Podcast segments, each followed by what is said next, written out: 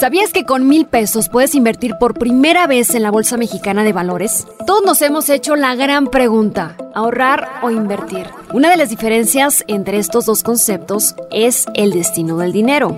Llamamos a ahorrar aquel dinero que guardamos en un lugar seguro para poder disponer de él en el futuro, mientras que la inversión es aquel dinero al que renunciamos a gastar para que en el futuro nos aporte un dinero extra, comprando un bien o activo financiero para obtener ganancias. La recomendación entre estos dos conceptos es sin duda invertir. Hoy en Mercado Efectivo, Gerardo Aparicio, director de Cultura Financiera de la Bolsa Mexicana de Valores, nos cuenta cómo. ¿Qué viene después de la crisis? ¿Cuál es el impacto económico de las decisiones políticas de los gobiernos? ¿En qué debemos invertir? Mercado Efectivo, el rumbo de la recuperación. Con Lucero Álvarez. Gerardo, ¿cómo estás? Qué gusto platicar contigo. Al contrario, muchas gracias a ustedes. Gracias, Lucero, por la invitación. Cuando pensamos en la Bolsa Mexicana de Valores, creemos que solo grandes y millonarios inversionistas están ahí, pero todos tenemos la, oportunidad de invertir y, y lo platicábamos con mil pesos, desde mil pesos. ¿Cuál es el primer paso si cuento con este dinero? Tenemos la opción de hacerlo a través de las casas de bolsa o fondos de inversión. Cuéntanos, asesóranos. Sí, totalmente de acuerdo. Creo que si nos vamos un paso atrás en el caso de lo que es la bolsa, como bien lo mencionabas, eh, es un lugar no discriminante, ¿no? Es aquel donde participan los grandes capitales en el mundo, pero también donde participan eh, inversionistas minoritarios, inversionistas que pues eh, han venido acumulando una cantidad de capital y que obviamente pues también requieren del servicio para poder estacionar sus recursos en este tipo de instrumentos, ¿no? Como mencionabas, creo que cada vez más eh, en el mercado mexicano, pues se vive una democratización de las inversiones. ¿Y esto qué significa? Que con pequeñas cantidades de recursos puedes accesar pues eh, como lo hacen aquellos grandes inversionistas también. Y, hoy en día creo que podemos tener acceso a cuentas eh, o, contratos que te abren casas de bolsa, bancos, Em, y, que pueden ser, pues, eh, por ejemplo, de mil pesos, incluso hay algunos de menos, pero yo creo que el punto de partida eh, adecuado serían mil pesos para poder comenzar a invertir y que a partir de ahí, pues, se desencadene toda una cantidad de actividades recomendables para que obviamente tengas un, monitoreo sobre esa cantidad de inversión y te puedas sentir muy satisfecho cada vez que revises tu estado de cuenta con tu intermediario financiero. Bien, una pregunta frecuente de muchos es si se puede invertir desde Internet y si se necesita contar con grandes cantidades de dinero en la cuenta de cheques. Sí, creo que el, mecanismo electrónico siempre ha sido una alternativa eh, para poder accesar a inversionistas que no tienen una cercanía directa con una casa de bolsa o un banco. Pero déjame decirte que después de la pandemia, o bueno, más bien eh, que seguimos viviendo, eh, este mecanismo pues tuvo un incremento muy relevante eh, debido a, que pues obviamente no, no salíamos de nuestras casas y demás. Y hoy en cuestión de, no me equivoco, eh, en cuestión de tres, cinco minutos, probablemente ya tengas tu, contrato de inversión y, y, obviamente lo que te van a pedir son cosas muy generales, ¿no? Tu, identificación oficial, tu comprobante de domicilio y un número de tarjeta de débito o cuenta de débito donde eh, pues pueda ser el link de, donde se pueda tomar y depositarte los recursos que vienen de tu contrato de inversión. ¿Qué se puede negociar en la Bolsa Mexicana de Valores? ¿Qué, qué tipo de activos podemos encontrar? En términos generales, la bolsa tiene activos que los podríamos llamar convencionales, los de siempre, bonos, eh, obviamente estamos hablando de los instrumentos más antiguos que existen en el mercado global, eh, este tipo de instrumentos datan desde hace 800 años y, a lo mejor cuando empiezas a escuchar bonos eh, del Tesoro Americano, bonos de la Banca Central Europea eh, o incluso los bonos propios, ¿no? Los bonos que emite el gobierno federal y que obviamente pues son ladrillos que fortalecen de manera muy importante las inversiones que cada persona quisiera llegar a tener. Ahora, esa es una, esa es una gran cantidad de instrumentos que tienes a tu disposición, pero también tienes acciones.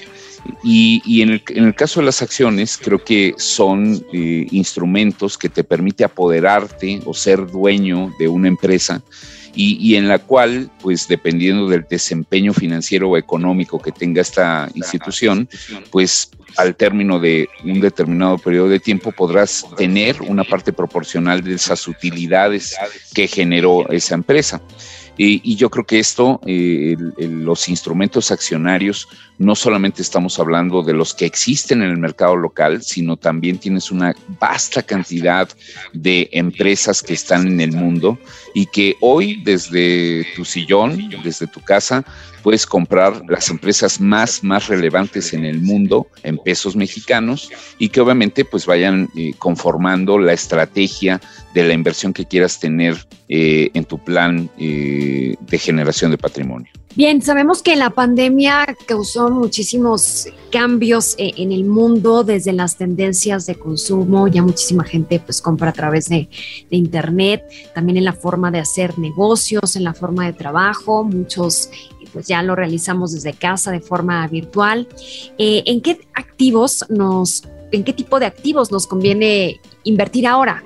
Yo creo que sin duda la parte de la pandemia vino a provocar pues eh, un reacomodo en todos los sentidos y el mercado de valores no es la excepción. Y, siempre ha sido una recomendación muy sana la posibilidad de que puedas diversificar tu inversión, es decir, de esa cantidad que tengas, pues una parte hacia bonos, de diferentes partes del mundo, mexicanas y, demás. Em, otra parte hacia instrumentos de renta variable o acciones en el mundo y, de forma local. Eh, y, a lo mejor cuando tengas esa combinación de instrumentos, te darás cuenta que hoy en día pues hay muchos sectores económicos que derivado de la pandemia han tenido crecimientos exponenciales, ¿no? Eh, por el, el mismo IPC, que es el índice de precios y cotizaciones, el principal indicador bursátil que tiene México, eh, pues en un año ha crecido pues cerca de 18-20%.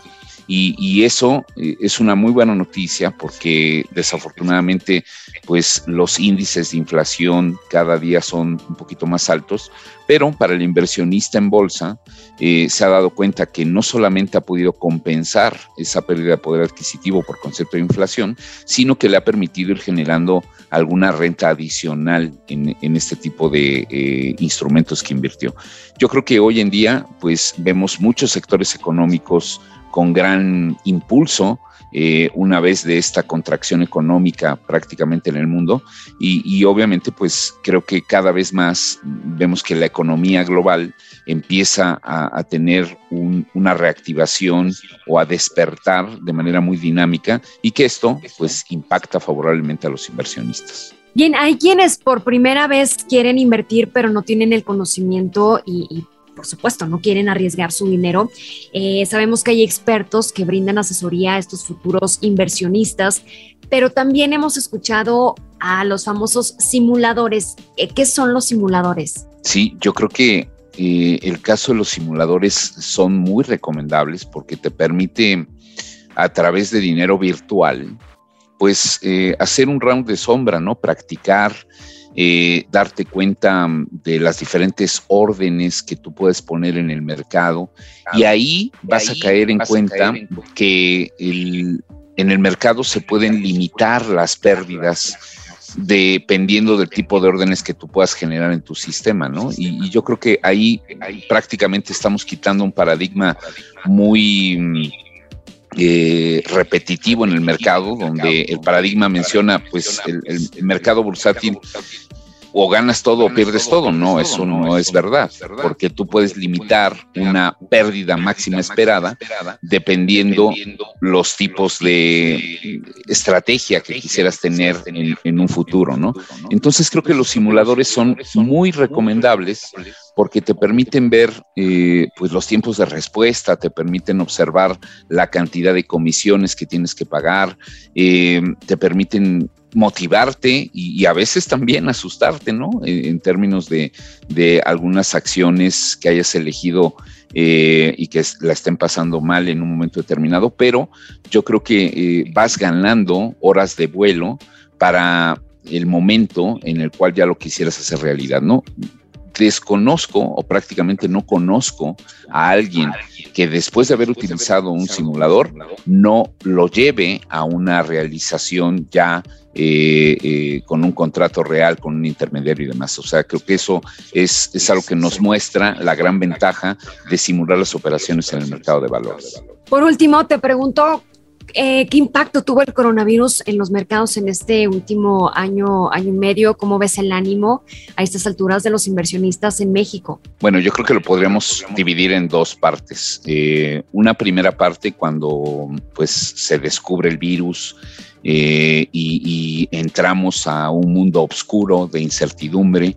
en la cual no se sabía pues la magnitud, la duración, eh, y, a la fecha pues siguen existiendo ese tipo de, temores, ¿no? Pero imagínate pues eh, en los primeros meses de febrero, marzo del año 2020, eh, que llevó a las bolsas del mundo a una caída muy estrepitosa a junio del año 2020 pues de en promedio del 30%. Sin embargo, conforme se fueron descubriendo las vacunas, conforme se fueron eh, vacunando las personas y se fue abriendo paulatinamente la economía, en ese mismo diciembre del año 2020, prácticamente todas las bolsas habían recuperado eh, eh, el impacto negativo que, había sido ese primer semestre.